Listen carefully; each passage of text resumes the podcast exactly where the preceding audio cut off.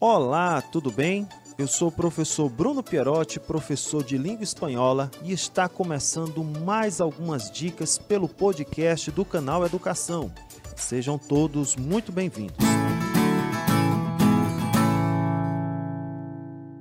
Hoje nós iremos tratar de um conteúdo que é bem relevante em relação às suas funções circunstanciais, as chamadas las preposiciones. As preposições são palavras invariáveis utilizadas para unir os termos de uma oração, indicando assim uma relação de dependência entre elas.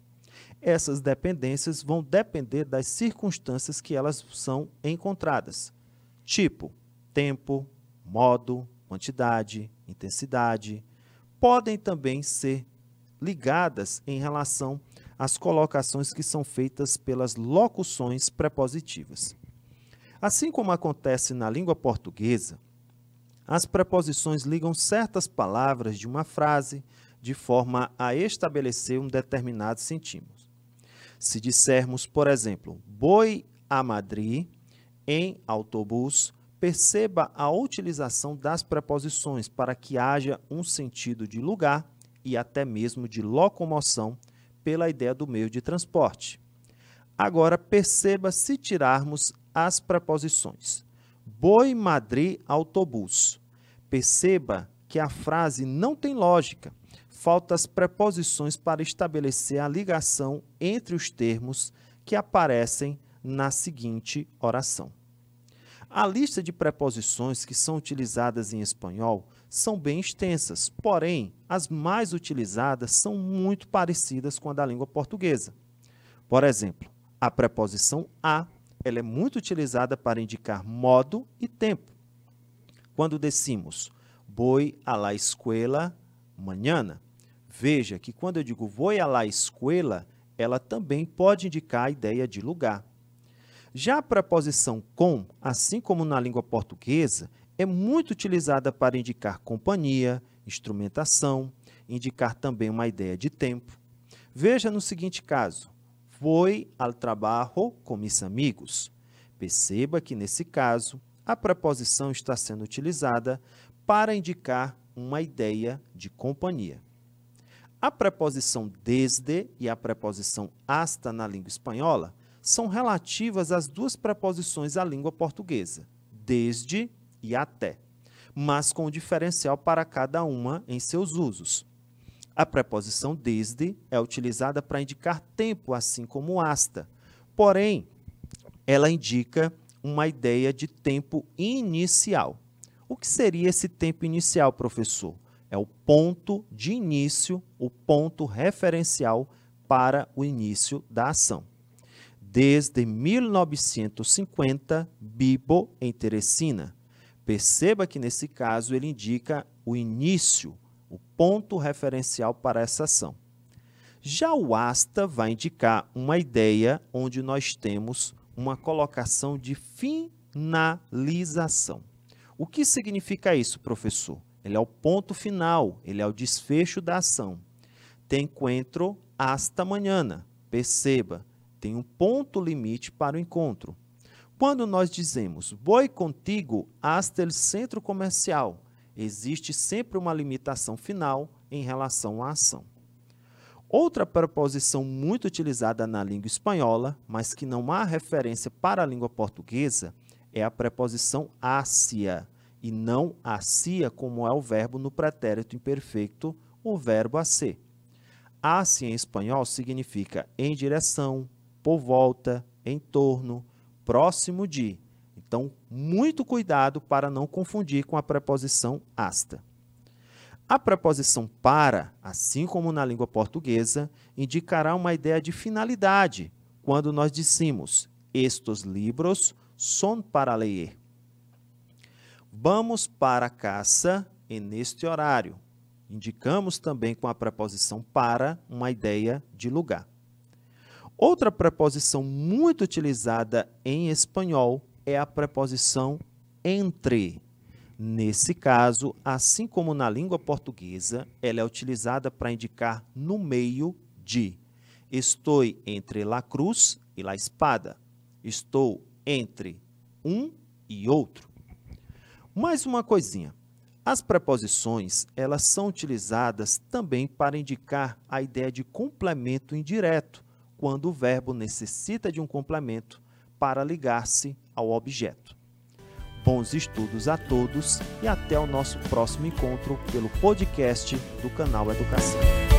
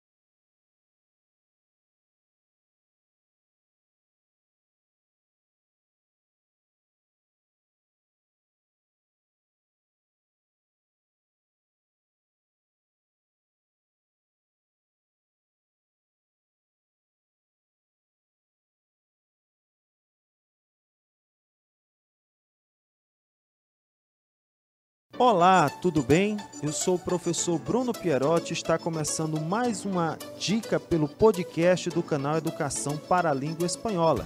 Sejam todos muito bem-vindos.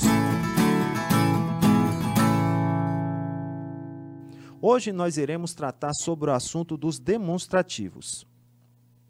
Os demonstrativos são palavras variáveis em gênero e número que acompanham ou substituem o nome, indicando a posição dos seres no tempo pode estar relacionada à ideia de presente, passado, próximo ou distante, e no espaço, quando nós falamos de quem fala, com quem se fala e de quem se fala. Os demonstrativos estão divididos da seguinte maneira: há os demonstrativos que são próximos do sujeito, de quem fala, ou seja, do enunciador. Nesse caso, nós iremos usar as seguintes formas: este, estos, esta e estas. Só um acréscimo. Nesse caso, os demonstrativos serão utilizados para indicar uma ideia que esteja relacionada ao tempo do presente. Quando você diz esta manhã, esta tarde, esta noite, nesse caso, nós temos aí a utilização para o tempo do presente. Já quando nós necessitamos nos dirigir ao ouvinte, nesse caso, nós temos aí a utilização dos demonstrativos menos cerca, ou seja, de menor proximidade pois irá fazer uma relação com quem se fala. Nesse caso, a língua espanhola utiliza esse, essos, essa e essa. Nesse caso, nós iremos utilizar com uma ideia de presente ou com uma ideia de futuro. Mas cuidado! Quando há ideia de futuro, há necessidade de um verbo indicando uma ideia no futuro. Da mesma maneira, nós teremos aí para o presente para não nos confundirmos. Agora, quando algo ou assunto não está referido a quem se fala ou a quem se ouve, é chamado de assunto referencial. Nesse caso, em espanhol, nós teremos que utilizar aquele. Agora, detalhe: o aquele em espanhol não tem E no final, apenas a pronúncia da letra L. Aquele, aquelhos, aquelia, aquelias. Nesse caso, nós iremos utilizar com a ideia do passado quando nos referimos à ideia de tempo. Quando nós dissemos, aquelas vacaciones foram estupendas. Nesse caso, eu quero me referir a algo que já aconteceu e ficou em um passado próximo ou um passado distante. Mais uma coisa, os demonstrativos eles têm a utilização dos chamados demonstrativos neutros. E é importante que você não confunda com o plural masculino dos demonstrativos citados. Estos, essos e aquele. Os demonstrativos neutros são esto, que para nós seria isto, isso, que seria isso, e aquele, que seria aquilo. Os demonstrativos, eles podem utilizar, nesse caso, a ideia para substituir algo já mencionado, ou nós podemos fazer a utilização quando nós não temos a certeza de algo, como no seguinte caso. Que es aquello en el cielo? Quando nós dissemos, esto es un absurdo, nesses casos, nós temos aí a indicação de algo que nós não temos a certeza do que aconteceu ou do assunto que já foi mencionado. Mais uma coisa, os demonstrativos eles podem exercer uma função de adjetivo ou de pronome. Nesse caso, ele será adjetivo quando ele vier antes do sujeito ou antes de um substantivo. Já serão pronomes quando substituírem o sujeito da oração ou quando estiverem fazendo uma referência ao pronome com a indicação em relação a um verbo. Os demonstrativos em espanhol, assim como na língua portuguesa, podem ser utilizados de três maneiras. Mas detalhe, lembrem-se e fiquem muito bem atentos, eles sempre serão utilizados em relação às três pessoas do discurso. A primeira pessoa, que é quem fala, a segunda pessoa, que é quem ouve, quem recebe a mensagem, e a terceira pessoa, que será o nosso assunto. Bons estudos e nós nos encontramos aqui no nosso próximo podcast com mais dicas em espanhol. Não esqueça também de acessar as outras aulas caso você tenha alguma dúvida. Um abraço e até o nosso próximo encontro.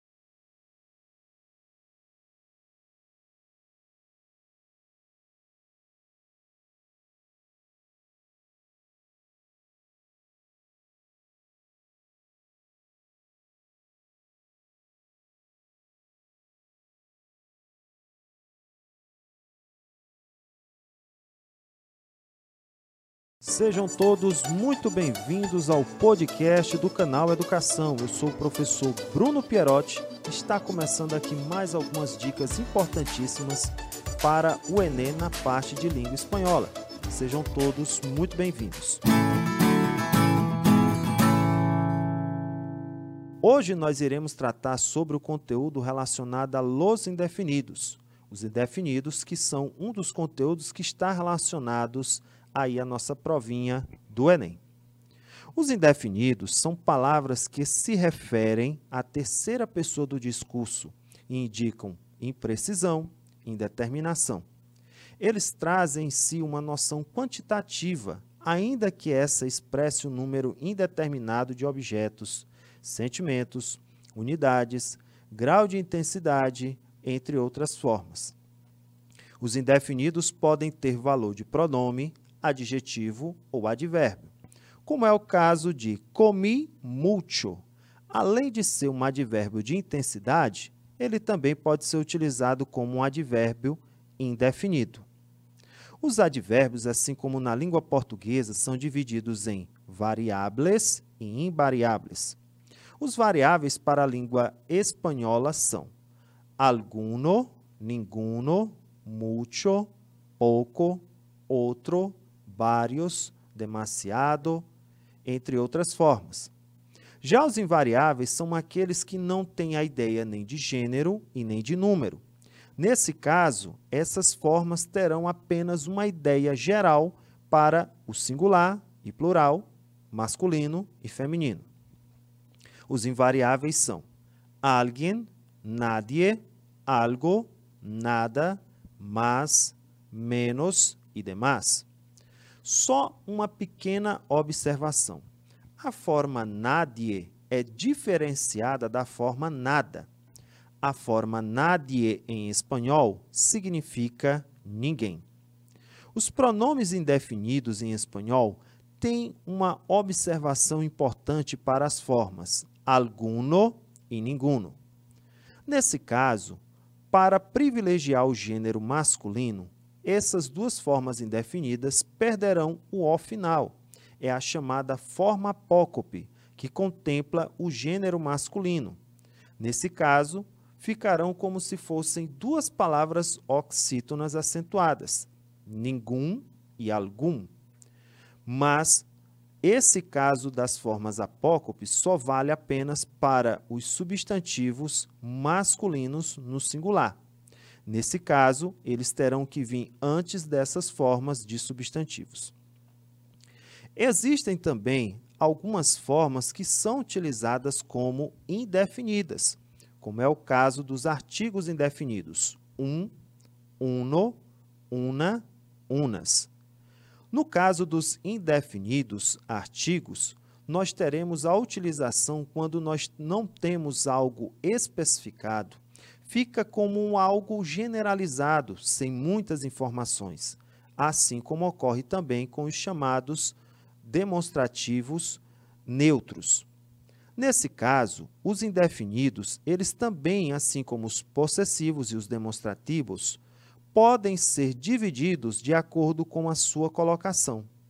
Os chamados adjetivos indefinidos são aqueles que antecedem um substantivo. Algumas personas não colocaram seus nomes. Perceba que a forma algumas vem antecedida, vem antes de um substantivo. Já na, no caso dos pronombres, eles terão que vir antes ou depois de verbos e geralmente relacionado a algo que já foi dito. Piensas em algo? ¿Queres decir-me alguma coisa? Perceba que as formas alguna e algo são colocadas sempre após um verbo. E nesse caso, nós temos aí a utilização dos pronomes indefinidos. Não esqueçam, os chamados indefinidos sempre representarão a terceira pessoa, seja ela do singular ou seja ela do plural. Os indefinidos assim como os pronomes demonstrativos e os pronomes possessivos, são sempre utilizados em relação a um substantivo, aonde há uma determinação em relação àquela ação que será feita. Bons estudos e até os nossos próximos encontros.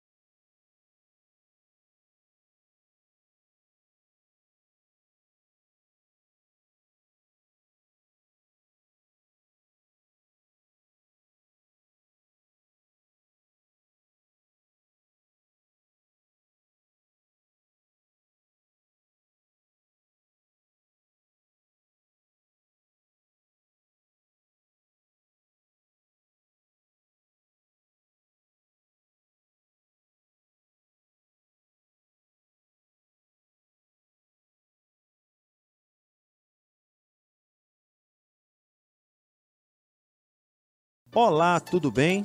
Eu sou o professor Bruno Pierotti, professor de espanhol, e está começando mais algumas dicas aqui pelo podcast do canal Educação. Sejam todos muito bem-vindos.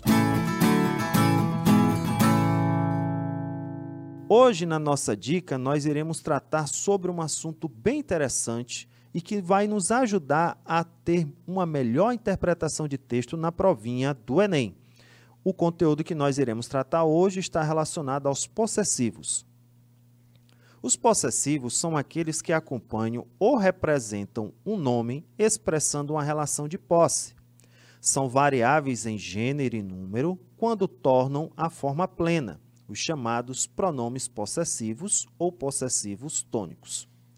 Em sua forma apocopada, conhecida como adjetivos possessivos ou possessivos átonos, são variáveis apenas em número, exceto nas formas nuestro e vuestro, que são utilizadas aí quando algo pertence a mais de uma pessoa. Nesse caso, nós iremos ter como exemplo as seguintes formas para os pronomes possessivos. Nesse caso, os pronomes possessivos ou pronomes possessivos tônicos, nós utilizamos uma forma mais completa, onde nós temos as seguintes formas: mio, mia, tuyo, tuya, suyo ou suya e suas respectivas formas no plural. Já os adjetivos possessivos, nós temos uma forma menor e mais simples na pronunciação: mi, tu e su. Nesse caso, quando nós iremos fazer a referência aos pronomes possessivos, nós devemos sempre entender que eles serão sempre utilizados quando nós fazemos uma relação aos verbos. Isso mesmo. Eles virão antes ou depois de verbos ou poderão ser utilizados para substituir o sujeito ou um pronome que esteja na mesma função. Veja só o seguinte exemplo. Estas coisas são minhas. Perceba que o pronome vem depois do verbo auxiliar e ele está sendo utilizado para substituir a palavra coças. Já os adjetivos possessivos, eles são sempre utilizados para dar uma caracterização em relação a uma determinada situação do substantivo, tanto que eles são usados sempre antes dos substantivos. Como no seguinte caso: mi casa es su casa. Perceba que as formas possessivas mi e su são utilizadas antes do substantivo casa. Os pronomes possessivos, eles também podem ter uma forma onde nós iremos utilizar para indicar que algo pertence a mais de uma pessoa, como é o caso das formas nuestro ou nuestra, vuestro ou vuestra e suas seguintes formas. Uma coisa bem interessante é que no caso dos que vão indicar que algo pertence a mais de uma pessoa, ele sempre vem com a função relacionada tanto à adjetiva como a de pronome. Nós podemos utilizar a seguinte situação: Nuestra casa es muy grande. Ou podemos dizer: Esta casa es nuestra. Perceba que eu utilizei tanto antes de substantivo como depois de verbo. Então, nesse caso, os pronomes possessivos podem indicar tanto uma ideia de nuestro ou vuestro, como os adjetivos também terão a mesma ideia de nuestro e vuestro. Só mais uma coisinha que é bem importante sobre os possessivos. O verbo tener e a preposição de também são utilizadas aí para dar uma ideia de posse. Nesse caso, ela sempre vai dar uma ideia bem especificada em relação a essa situação. Quando eu digo tenho dos dicionários, perceba que a quantidade é especificada. Quando eu digo esta casa é de mi madre, nesse caso, a preposição de especifica quem é o agente possuidor. Desejo para vocês bons estudos e encontro vocês aqui no nosso próximo podcast com mais dicas aí para a língua espanhola e principalmente para a nossa provinha do Enem, dentro das habilidades que são cobradas do Enem. Um abraço a todos e até a próxima!